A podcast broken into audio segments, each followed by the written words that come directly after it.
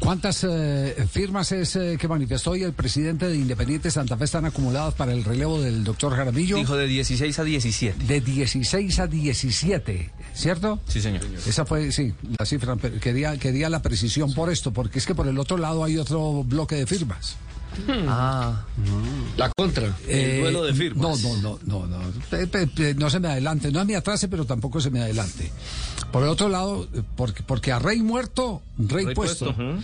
Me dicen que en este momento el reemplazo de Jaramillo es Carlos Mario Zuluaga, el presidente de, Uh, de La Equidad. La Equidad, que tiene 25 votos.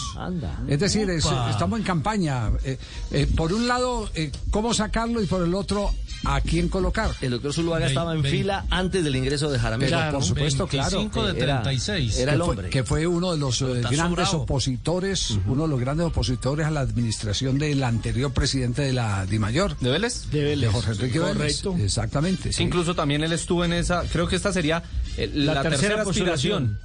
aspiración. Así, Ah, pe- Con Vélez, la de Cuando se Vélez, fue la Perdomo. de, Jaramillo, La de Jaramillo y ahora ahora. esta. La tercera Eh, sería la es vencida. cierto. Y es un hombre del fútbol, ¿no? A diferencia de sus antecesores.